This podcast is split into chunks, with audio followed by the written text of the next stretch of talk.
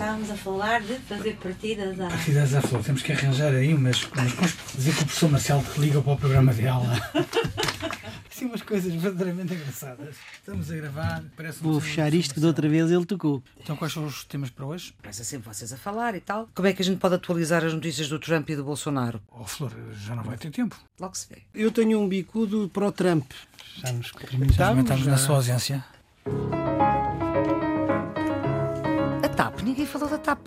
Eu da outra vez fui eu que É, e agora há novidades, porque Há novidade? Há uma luz verde de Bruxelas, mas. De Bruxelas, claro. O ministro diz que já pôs condições aos privados e que está à espera que os privados reajam às condições. Não, é? são públicas, pelo menos. sim. Para a semana também temos, creio eu, conselho.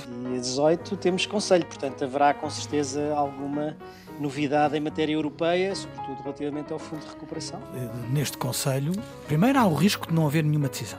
Não, um risco real. E se houver decisão, pode ser eh, obtida de madrugada. E ficaram com os cabelos em pé com isto do sentencer agora. A lógica europeia é uma lógica muito baseada nos laços pessoais que se estabelecem. Em bom rigor, pode dizer que Centenos teve estes dois anos e meio a criar a sua teia. Quando podia tirar partido dela, Foi-se embora. foi-se embora. Não faz sentido nenhum. Mas ora bem, em relação à próxima semana, por cá por fora, Bem, a gente, em política interna, melhor não arriscarmos porque estamos sempre a não acertar. Se nós formos convincentes a dizer que uma coisa não vai acontecer, provavelmente ela vai acontecer. Carlos, queres chutar alguma? E a China e a questão de Hong Kong continuam a ser questões muito, muito preocupantes. Nem tudo se vai utilizar, mas a gente tem que acelerar. Vamos ao eu- 10 de junho. Nos cortes eu tenho depois umas sugestões quando não estiver a ouvir. Está a ver isto? Está a ver isto que é a minha vida? E eu a ter que resistir a esta pressão. É como os ministros das Finanças. Ora, e nem mais, nem mais. Separador agora, João.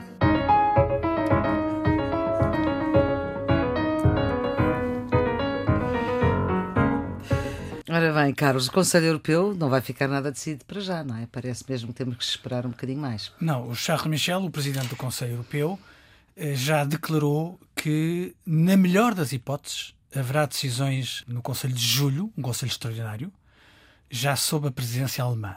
Portanto, há a expectativa de que a Alemanha queira iniciar a sua presidência com decisões. E isso cria uma predisposição positiva para o Conselho de Julho. Mas quando o presidente do Conselho diz que, na melhor das hipóteses, haverá decisões em julho, Estamos a falar do Fundo de Recuperação da Pandemia. Significa que este Conselho não vai dar nada. É? Portanto, é à partida uma confissão de, de- de derrota. A inutilidade deste Conselho ficou gravada com as declarações do seu próprio Presidente. Não é um bom sinal a não existência de uma decisão, ou pelo menos de avanços do ponto de vista negocial. Vamos esperar por julho, creio que o, o Conselho de Julho já será presencial Já é presencial. e, portanto, aí também haverá Já também outra... desconfinado, não é? Já desconfinado e aí, portanto, o diálogo político é provavelmente mais fácil. Vamos esperar que o Charles Michel diz eh, seja verdade, ou seja, porque se isso não acontecer, Ainda vêm eh, para a presidência portuguesa da União, que é em janeiro de o 2021. sinal era muito, o sinal era muito mau. Nas previsões para esta semana, falava da China e os protestos em Hong Kong. Também há problemas front- na fronteira entre a China e a Índia, com, com morte de eh, soldados. Mas em relação a Hong Kong, há uma hum, declaração do G7, os Estados Unidos, Canadá, Japão, França, Reino Unido, Itália e Alemanha, que querem que a China, enfim, volte atrás no projeto de lei que quer que vigore em Hong Kong, mas o ministro chinês dos negócios estrangeiros já veio dizer que nem pensar. É são duas coisas eh, diferentes, Distintas, não é? sim. Nós na Europa estamos eh, muito habituados a este período, vamos dizer assim, pós-westfaliano, ou seja, onde eh, os Estados estão consolidados, onde não há mudança de fronteiras e, portanto, este tipo de conflitos não existe. Mas fora da Europa, isso existe, existe por todo o mundo. E no caso da Índia e da China, existe desde os anos 50 eh, de uma forma mais ou menos intermitente. Também não é uma coisa muito eh, tranquilizadora, não é? Ter duas potências nucleares a disputar fronteira. Não é, não é tranquilizador, mas não creio que haja o risco nuclear, não é? São, são essas disputas fronteiriças que são negociadas. Aliás, havia um acordo entre os dois para que não houvesse eh, mortos nesse, nessas disputas de, de fronteira.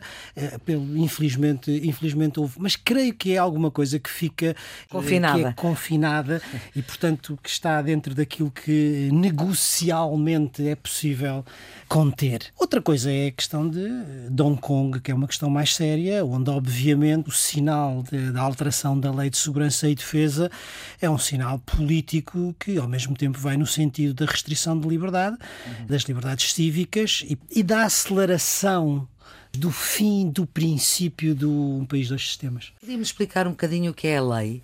Neste caso não é só a questão da lei da extradição que tinha uhum. sido adiada, é também a lei relativamente ao problema da segurança interna e da defesa que vem na sequência das grandes manifestações contra o poder instituído e a instituição de determinados mecanismos que limitam a manifestação, a imprensa, uhum. etc, etc. Portanto, redução progressiva das liberdades cívicas e é isso que é politicamente sensível. E isso que não parece ter resolução à vista, não é? Não parece ter grande resolução à vista. Vai haver a continuidade, digamos, da resistência, dos protestos da resistência em Hong Kong e vai haver a, a continuidade da pressão de Pequim no sentido de acelerar o fim do princípio de um país dos sistemas. E esta declaração do G7 para a China vale zero acho que vale zero. Isso é, é relativamente evidente. Agora, eu concordo com o Nuno que são coisas diferentes. Uhum, claro. o, o, conflito com a Índia e a, e a questão de Hong Kong. Mas a questão é de saber se a erupção destes fenómenos não está equilibrada numa atitude global da China mais violenta e agressiva do que era o seu perfil diplomático até há pouco tempo atrás. O que vemos é que a China está mais proativa na cena internacional, está a levantar mais a voz. Eu não tenho informação privilegiada do que aconteceu na conversa entre o Ministro dos Negócios Estrangeiros indiano e o Ministro dos Negócios Estrangeiros chinês.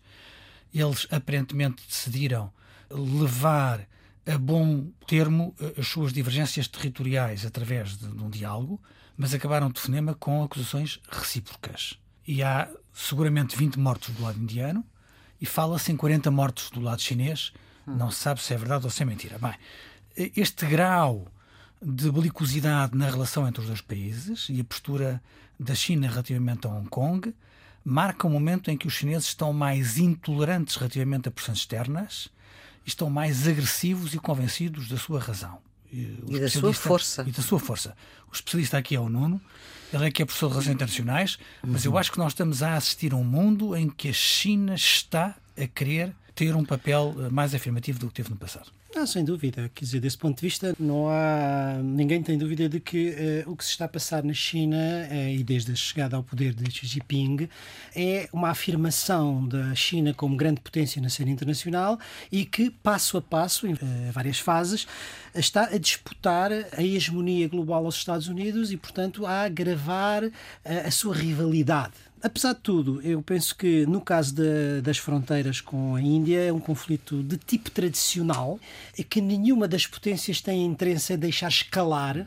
e que, ainda que seja verdade o que o Carlos diz relativamente às declarações dos ministros dos negócios estrangeiros, elas são feitas não tanto para o conflito entre os dois, mas para as opiniões públicas internas. Porque, do ponto de vista diplomático, não creio que haja interesse em escalar a violência. Muito bem, já iremos ao caso Centeno, que já não é ministro nesta semana. Na semana passada, quando nós falávamos, ainda era e está a caminho do Banco de Portugal. Vamos ver. Estamos no Geometria Variável, edição número 9. Já temos mais de dois meses deste programa que nasce em plena pandemia, a produção da jornalista Ana Fernandes, os cuidados de emissão de João Carrasco, os residentes fixos Nuno Severino Teixeira e Carlos Coelho, edição e apresentação de Maria Flor Pedroso. E foi na Antena 1 que se produziu, no fim de semana passado, uma declaração que agitou diria, a adjetivação na vida política portuguesa. A pandemia obriga a mais dinheiro no novo banco, disse o António Ramalho, o presidente do novo banco, na entrevista do Conversa Capital, da jornalista Rosário Lira, da Antena 1, numa parceria com o Jornal de Negócios. Vamos ouvir, daqui a segundos, o presidente da República, que não queria acreditar naquilo que tinha ouvido. Vamos ouvir o próprio António Ramalho a explicar porque é que precisa de mais dinheiro. E vamos ouvir o novo ministro das Finanças, quando apresentava o orçamento suplementar, que só teve os votos a favor do PS, a adjetivar, questionado por Duarte Pacheco do PSD no Parlamento, mas no fundo a dizer que Ramalho falou desta questão antes de tempo, porque é isso que significa um outro adjetivo que o ministro utiliza. Ah, bom. Pois, Eu não costumo comentar casos concretos da vida de instituições bancárias. Eh, naturalmente, a diferença deste ano é que entre a previsão que fizemos antes do Covid e a previsão que faremos depois do Covid, e que aliás já é pelo menos do conhecimento da Comissão de Acompanhamento, naturalmente é diferente. Isto é, nós tínhamos um capital que esperávamos ir buscar antes do Covid, há um capital que estimamos que possamos ter que necessitar no final do ano depois do Covid. E, portanto, eu ouvi a notícia, fiquei estupefacto com ela. Estou estupefacto com as declarações do Sr. Presidente do Novo Banco. Sim, estamos estupefactos. Consideramos as, as, as declarações que foram extemporâneas e fora de tempo. Como referi, não está prevista nenhuma nova injeção do novo banco. A auditoria, o resultado da auditoria está previsto para julho e, portanto, não haverá nenhuma nova injeção sem o resultado dessa auditoria. Mas verdadeiramente não comento esse tipo de notícias uh, para não estar a entrar na situação concreta de instituições financeiras estes sorrisos que, enfim, se ouviram baixinho em cima da declaração do Presidente da República, uh, são de Carlos Coelho e Nuno Severiano Teixeira. Quem é que quer começar neste tópico do, do novo banco? Parece um jogo de espelhos. É uma resolução que foi decidida pelo Governo Passos Coelho. A venda foi decidida na legislatura anterior por Mário Centeno, que já veio dizer, entrevistado pelo PS no podcast do Partido Socialista, com a informação que tinha na altura, não havia mais nada a fazer. O certo é que se vai pagar aquilo que estava previsto no contrato e que está no Parlamento, mas ainda não está tudo aquilo que os deputados querem, pediram mais informação, e vai-se pagar o que se tiver que pagar, porque a estupefação não paga não é bem dívidas. Isto aqui não é bem dívidas, nono. Nós não temos uh, nem, nem, nem, competência técnica, nem temos, sobretudo, uh, informação sólida para poder fazer um julgamento. Portanto, isto, mais do que uma opinião, é um sentimento do cidadão que paga impostos. No fundo, claro. basicamente, é, é isto. Eu, e também está estupefacto? Eu, claro que também estou estupefacto e acho que se pode ir um bocadinho mais à frente, estupefactos e indignados, não é? Hum. Nós já tínhamos aqui dito, creio eu, que este problema é um problema que tem duas questões uh, seminais, duas questões de origem, e que são, por um lado, a forma como foi feita a resolução, que aliás o próprio Mário Centeno já disse que era a mais desastrosa que houve em toda a Europa, não é? E ao mesmo tempo, ao mesmo tempo não, depois, a forma como foi feita a venda. Portanto, não há um problema, há dois problemas que estão na origem daquilo que hoje nós estamos a, a assistir. Ora bem, o que é que uh, significa aquilo que disse o, o, presidente executivo do banco, António Ramalho, que nós ouvimos aqui Ramalho, um extrato. Uh, que dizia que tinha necessidades, o banco tem necessidades ligeiramente suplementares. O que é que isto significa, ligeiramente suplementares? Significa mais injeção de dinheiro no novo banco. Basicamente é isto, e por causa da pandemia. Há aqui, creio eu, duas questões que se colocam relativamente a estas declarações. A primeira tem a ver com o timing e a segunda tem a ver com a ambiguidade da declaração. Do timing, porque eu creio que ninguém compreende que um mês depois da injeção dos 850 milhões de euros que deu, a polémica que deu e que provocou a crise de que todos estamos lembrados, quando o país está a aprovar ou aprovou um orçamento suplementar que é basicamente para aumentar a despesa do Estado e quando as previsões económicas não são as melhores, vir fazer esta declaração neste momento parece-me pelo menos imprudente. Hum. Mas depois há uma segunda questão que eu acho que é de substância que é mais, eh, mais difícil, que é a questão da ambiguidade da declaração. Porquê? O que é que para mim não ficou claro? Não ficou claro a que dinheiro é que o presidente do novo banco se está a referir. Porque no contrato, tanto quanto nós sabemos, o Fundo de Resolução é obrigado a até 3,9 mil milhões de injetar uhum. esse dinheiro para não deixar que o banco possa ser desvalorizado. Ora, quando o presidente, o executivo do novo banco nos diz que precisa de mais eh, dinheiro, estamos a falar dos 900 mil que faltam para atingir os 3,9, não é? Uhum. Ou estamos a falar para além desses 3,9 mil milhões. E isso nunca foi clarificado, apesar, digamos, das várias intervenções do ministro, do Banco de Portugal, da estupefação do Presidente da República, nunca foi, esta ambiguidade nunca foi clarificada. E, portanto, eu não sei de que é que estamos a falar, nem do ponto de vista do contrato, nem de onde é que vem esse dinheiro. Eu faço minhas as palavras do Nuno relativamente à obscuridade deste processo. Eu também não sei se estamos só a falar da tranche que falta destes 3,9 mil milhões a sensação com que eu tinha ficado e que isto era uma provisão, era uma verba a que se podia aceder eh, em função da análise das paridades relativas ao antigo BES. Mas para mim não era claro que o dinheiro tinha que ser todo gasto, era um limite até ao qual se podia gastar. Parece-me evidente que a provisão desta verba não tem nada a ver com o Covid e, portanto, não se pode invocar o Covid para isto. Esta verba existia para outra, para outra finalidade. Mas ali invocou. Mas aí o Nuno é capaz de ter razão. Invocando outras razões, se calhar estamos a falar de outras previsões. Há quem diga que há uma outra norma prevista no contrato que permite a intervenção do Estado a título de circunstâncias excepcionais. Bem, qual é o problema que eu vejo nisto de sério? É o problema da falta de transparência do contrato. Se eu fizer um contrato particular com o Nuno ou consigo Flor, é perfeitamente legítimo que haja normas contratuais que nós estabeleçamos entre nós e que não queremos que os outros saibam, os nossos vizinhos, os nossos concorrentes. Agora, se eu faço um contrato com um órgão do Estado e recebo dinheiro público, isto é, dinheiro dos contribuintes, a falta de transparência levanta todo o tipo de suspeitas. E, portanto, eu acho que, relativamente a estes contratos, o manto de segredo que se colocou é completamente despropositado. E isso é que está a inquinar grande parte deste debate. Como não dizia há pouco, ele não sabe, os próprios deputados que tiveram acesso à informação já se queixaram de que não, não têm informação suficiente.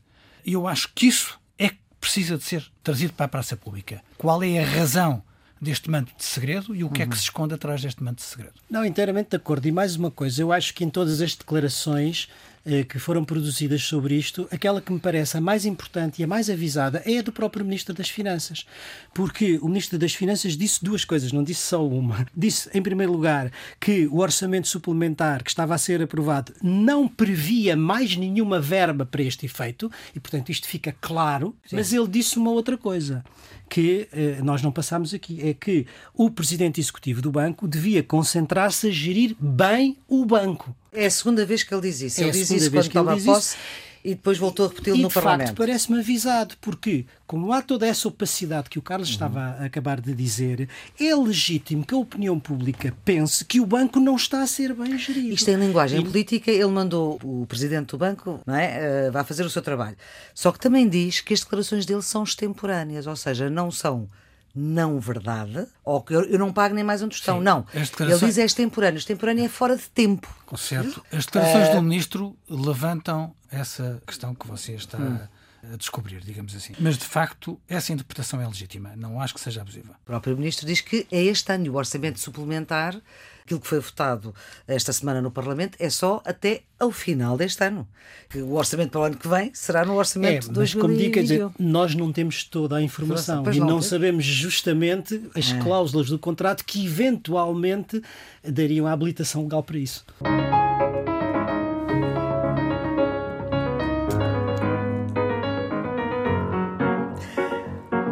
Ora bem, na semana passada não quiseram apostar, mas agora já apostam que Mário Centeno vai para o Banco de Portugal, sim ou não? Parece-me que eu tinha razão há uma semana, quando disse claramente que havia fortes suspeitas que isto tinha sido uma coisa combinada para que Mário Centeno eh, fosse para o Banco de Portugal. Esse foi o debate que nós, que nós fizemos, está gravado. E, e, tanto, está, está, em podcast, está, sempre está que quiserem. Podcast, um podcast por dia não sabe o bem que lhe fazia, e então Exato. estes da Antena 1 são magníficos, portanto, vamos lá. Bom, e as declarações que, entretanto, recebemos, quer de Santeno, que diz que ser governador de Portugal é o cargo que qualquer economista gostaria de desempenhar. Eh, de Costa dizer que ele não cometeu nenhum crime. Que ele não cometeu nenhum crime, o que é uma forma errada de colocar as questões, na minha opinião. João Leão, novo Ministro das Finanças, que considera Centeno excelente hipótese para o Governador do Banco de Portugal. Portanto, isto está tudo feito para que Centeno seja Governador do Banco de Portugal. E até o Presidente da República também e já a lei, fez declarações. E a lei que, que está na Assembleia da República e que vai ser votada no dia 3 de julho, em votação final global. A lei do PAN, proposta do PAN. Uh, sim, mas que também tem uh, outras propostas associadas. Exato. Aparentemente já há maioria para garantir que não haja nenhum período de nojo que dificulte a ida de Mário Centeno. Ou seja, Mário Centeno vai ser governador do Banco de Portugal num processo conduzido pelo governo que levou a abreviar a sua presença no executivo, que eh, leva a torpedear o processo legislativo para garantir que nada vai assombrar a sua nomeação e que levanta problemas de independência A última das quais eu li no público, portanto também não é informação privilegiada, é de que eh, Mário Centeno nomeou os três membros do Conselho de Auditoria que funciona no Banco de Portugal como o órgão que fiscaliza a atividade do governador. E aparentemente não só os nomeou, como até melhorou o seu estatuto. Acho que subiu o vencimento.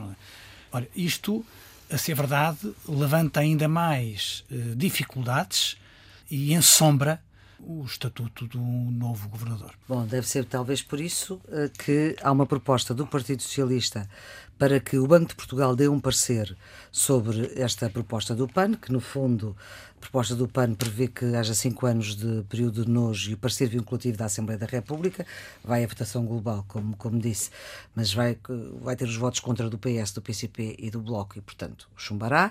Mas depois há simultaneamente por parte do PSD, do Bloco de Esquerda, do PCP, do CDS e da Iniciativa Liberal, portanto, isto às vezes estão de acordo em umas coisas, mas depois encontram-se noutras, que é uma proposta de pedir ao BCE um parecer sobre esta proposta do PAN. É verdade. Bem, nós, nós fomos prudentes a, a semana passada, não apostámos. Não apostámos. Eu acho que há aqui três ou quatro pontos que são importantes. Quer dizer, não está aqui em causa uh, um problema de competência técnica ou de perfil para desempenho do cargo. Quer dizer, não há nenhuma dúvida.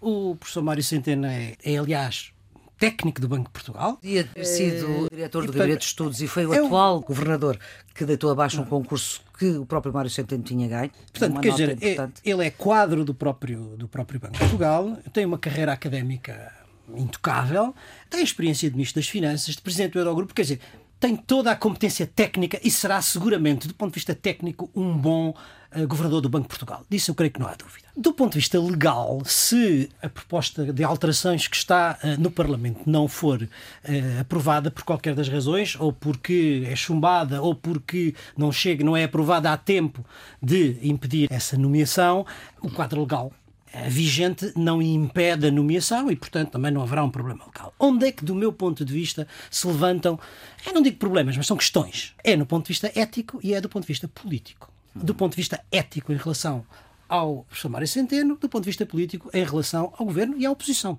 Eu creio que não há, estou absolutamente convencido disso, nenhuma incompatibilidade entre ser Ministro das Finanças e eh, Governador do Banco de Portugal. Porquê? Porque o Banco de Portugal não supervisiona o Ministério das Finanças, supervisiona o sistema bancário. Portanto, desse ponto de vista, não há nenhuma incompatibilidade. Agora, há do ponto de vista ético, algumas questões, e uma delas o Carlos já disse, quer dizer, o Ministro das Finanças nomeia uma parte da Comissão de Supervisão do próprio, do próprio banco. E, portanto, há aqui, digamos, uma, uma relação, não é? Mais do que isso, o Governador do Banco de Portugal pode vir a ter que tomar decisões sobre decisões relativamente a bancos que ele próprio tomou, diga-se, o próprio novo banco. Portanto, do ponto de vista ético, vou pôr as coisas de outra ao contrário. Se o professor Mário Centeno decidisse ele próprio, apesar das qualidades, das qualificações que tem, apesar da sua capacidade, não, não ir para governador do Banco de Portugal, ele, para além do prestígio técnico e do prestígio político, sairia com uma dimensão moral, ética,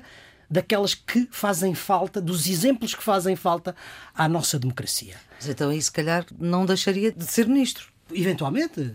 Agora, ele provavelmente não, não, não tem interesse nisso, não está interessado em ter nenhum estatuto moral, não está interessado em, em, em se calhar até concorrer a um cargo eletivo que um estatuto desses eventualmente uhum. lhe poderia dar no futuro.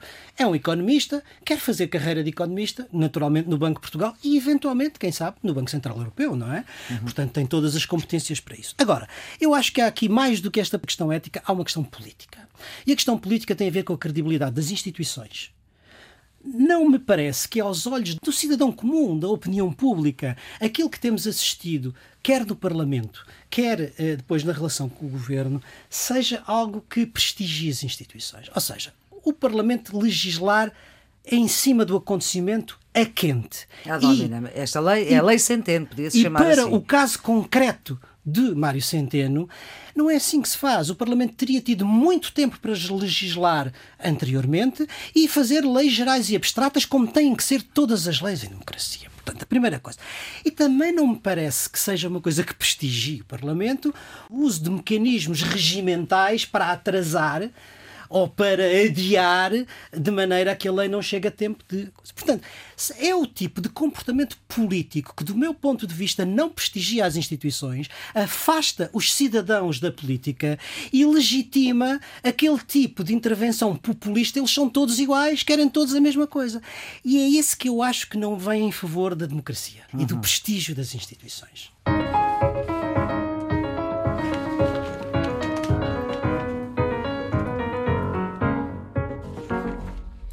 Tópico final. Tem uma, uma, nota de atualidade. Lisboa a declarar-se como cidade antirracista uh, e recordando o assassinato de George Floyd, que nós já falámos aqui na semana passada e na outra. Também a saudar as milhares de pessoas em Portugal que saíram às ruas de forma espontânea. E no seguimento da morte de Floyd.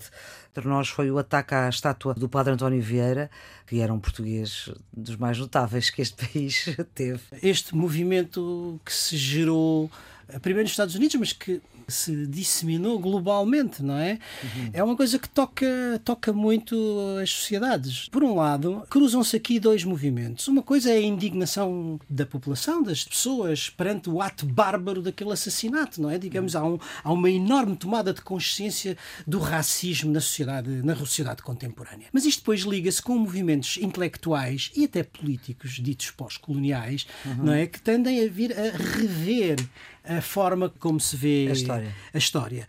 Há um ataque às estátuas e muitas vezes há mais do que isso, depois há a hum. ideia do pedido de perdão, há o pedido de indemnizações, portanto é todo um processo Sim. político. Talvez valha a pena nós distinguirmos uh, duas coisas. Uma coisa é a história, outra coisa é a memória, não é? A história é uma coisa sobretudo de natureza teórica. A hum. memória é que tem a ver com a vida cotidiana das sociedades, digamos, da memória coletiva. E, portanto, talvez valha a pena nós separarmos estas duas coisas. A história pode ser reescrita todos os dias, porque o passado está morto, mas a história está viva. A história é o presente a interpelar o passado, portanto nós escrevemos isso todos os dias. É, é, é o dia a dia dos historiadores, não é? E o Nuno é o que faz da vida, é um historiador. Outra coisa é a memória e a política da memória, não é? Que é uma coisa que tem a ver com as sociedades e com a consciência cívica e política das sociedades. E desse ponto de vista, eu acho que aquilo que está a acontecer é esta tomada de consciência do racismo no presente expultou, legitimou toda esta reflexão sobre a herança histórica do racismo e como é que o colonialismo, a colonização, o colonialismo, a escravatura, todos esses fenómenos horrendos do passado se projetam na vida cotidiana dos dias de hoje. E a história das estátuas é isso, quer dizer, é há umas que são toleráveis e há outras que não são toleráveis, são intoleráveis e portanto temos que as tirar. E eu acho que aqui é tudo muito simples se a visão for única, não é? Se é só a visão do que vence, se é só a visão da maioria, se é só a, a, glória do passado. Não, a história é as duas coisas. É também a visão dos vencidos, é também a visão das minorias e também são as misérias dos povos. E temos que aceitar essa pluralidade. E, portanto, se calhar há aqui um trabalho que tem que se fazer de memória, que é perceber que há estátuas que devem sair, há estátuas que devem, se calhar, ser armazenadas. Os países comunistas fizeram isso muito bem, guardando as estátuas Marx, de Lenin, é. de Marx, etc. Em Budapeste há um, há um parque fabuloso disso. E se calhar há outras que a gente de pode, estátuas do, pode, pode meter nos museus, explicá-las, Mas não é o caso da, da, estátua de Padre António Vieira. Não, o caso do António Vieira é um equívoco. Mas, é ignorância. Mas, mas pode, e ignorância. Mas pode e deve, do meu ponto de vista, haver outro tipo de memoriais às vítimas do racismo e do colonialismo. Acho que o Presidente da Câmara de Lisboa sim. já disse que haveria em Lisboa uma estátua... Rapidamente eu disse, sim. Uh, podemos eh, ter pluralidade de visões e podemos respeitar as memórias de uns e dos outros, não é? Há também a circunstância para lá da, da ignorância de haver uh, apreciações estéticas que são legítimas na apreciação individual, mas que não devem comprometer a existência de uma, de uma expressão de arte para todos. Isto é, eu posso não gostar de uma escultura ou de uma pintura, posso achar que ela retrata mal uma, uma pessoa, mas isso não me dá o direito de, de uma opinião estética individual eu querer derrubar aquela estátua e muito uhum. menos marcá-la e danificá-la. danificá-la. Foi isso que aconteceu com o Padre António Vieira. Admito que a representação não seja a mais, a mais feliz, mas eh, confundir a figura do Padre António Vieira com qualquer daquelas motivações racistas é um disparate total. Agora, sobre a questão de fundo, eu estou completamente de acordo com aquilo que um homem ilustre escreveu no público ele está aqui à minha frente, uh, fazendo a diferença entre é história. O historiador Nuno Teixeira. É Nuno Severino também Teixeira, é nosso colega aqui no Geometria com a diferença entre história e memória que ele agora acaba de, de, de recordar. Denunciar. São palavras dele. A história não é só uma. Não é apenas a visão do vencedor. É também a visão do vencido. E ele diz que temos que acordar contra a intolerância dos nossos dias, que parece que quer regressar apenas uma visão única. Antigamente teria sido a visão dos vencedores e agora será, porventura, a visão dos vencidos. Nós precisamos da história completa, a história dialética. E isso é essencial A história para que sobre a qual pode haver várias versões. várias interpretações, várias leituras, que é a história inteligente. e na nossa identidade nacional, nós não ficamos eh, diminuídos, nós não deixamos de gostar mais de Portugal por saber que na nossa história tivemos feitos de glória e tivemos feitos de miséria. Certo. As duas coisas fazem parte da história e gostar do nosso país, amar a pátria, é as duas coisas. Já fomos torturadores e libertadores. não é? Exatamente. A história é complexa, é Em vários tempos históricos. Separador.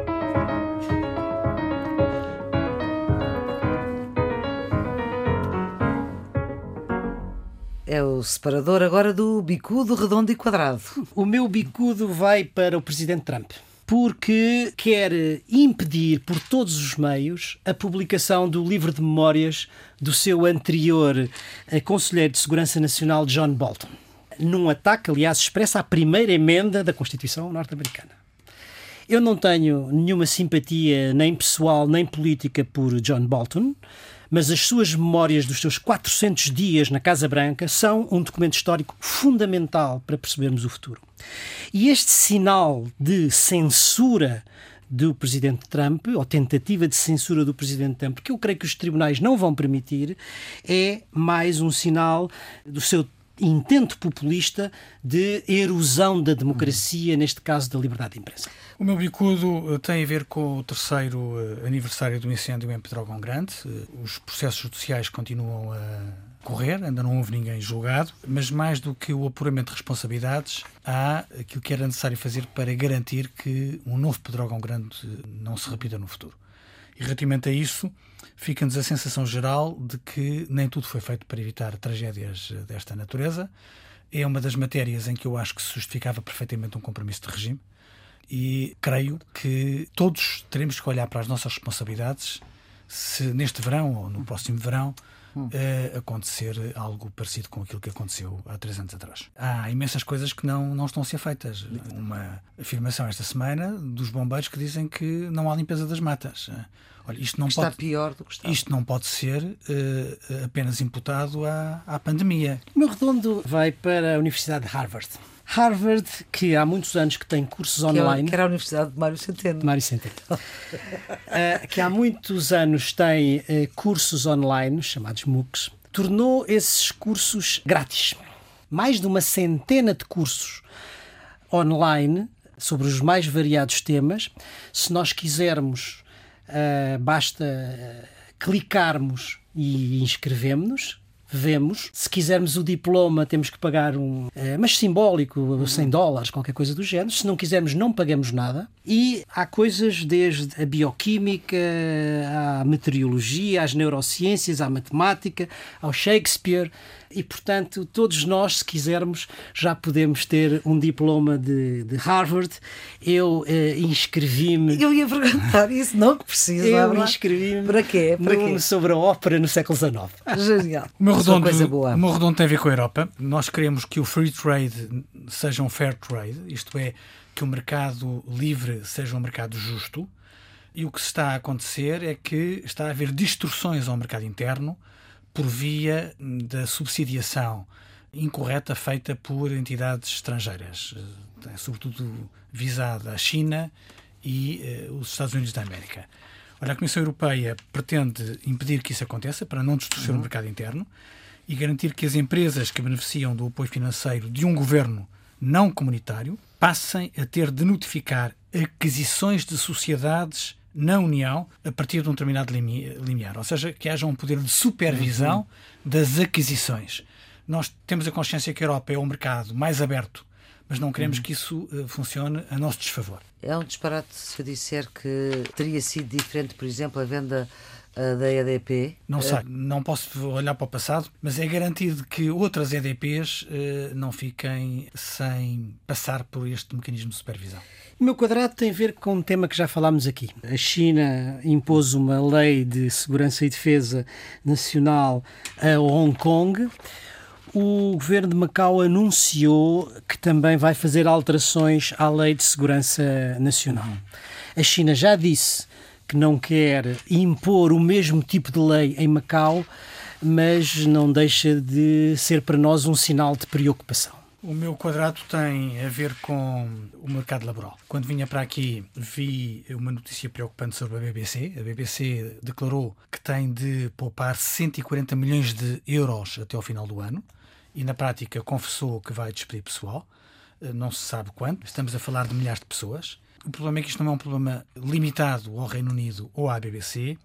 É provavelmente uma situação que também vamos ver em Portugal. O Banco de Portugal reviu as suas previsões para a economia portuguesa no pós-Covid. É mais pessimista, estima agora uma recessão entre os 9,5% e os 13% e eh, prevê um desemprego na ordem que ultrapassa os 10%. Ora, se estas previsões se verificarem, temos uma situação muito complicada. E que não há fundo de recuperação da União Europeia que, que chegue, não é? Uh, e vamos agora para as pistas de fim de semana. Eu tinha prometido, depois de, das sandálias do pescador, que vinha um novo livro. Marius West, o segundo livro da trilogia vaticânica, chama-se Palhaços de Deus. E é uma história deliciosa porque o Papa um, fala com Deus. Deus fala com o Papa. Nós já desconfiávamos que isso acontecia, e, não é? E diz-lhe, Se alguém falar com Deus tem que ser o Papa. E diz-lhe que o juízo final vem aí e, portanto, sugere ao Papa que prepare o seu povo. O Papa reúne os cardeais e comunica-lhes isto. E os cardeais acham que o Papa está louco eh, e fecham num convento. A história é deliciosa. Muito bem, Nuno. Vai, vai daí uma ópera? Não, esta semana fujo, fujo dos livros. A Yoko Ono, que é Sim. muito conhecida por ser sido a mulher do John Lennon, mas isso é injusto, porque ela é muito mais do que mulher. John Lennon é uma grande artista plástica. Isto com as mulheres acontece É uma grande artista vezes. plástica. E, mais do que uma artista plástica, é performer, é poeta. Está uma exposição dela pela primeira vez em Portugal, creio eu, em Serralves, Uhum. e eh, que se chama O Jardim da Aprendizagem da Liberdade. Eu ainda não vi, mas quando for ao Porto irei ver seguramente. E aqueles que estiverem no Porto ou perto do Porto têm um- uma excelente razão para no fim de semana visitarem Serralves. Estamos no Geometria Variável, edição 9. A produção é da jornalista Ana Fernandes, os cuidados de emissão de João Carrasco, os residentes fixos Nuno Severino Teixeira e Carlos Coelho, a edição e apresentação de Maria Flor Pedroso.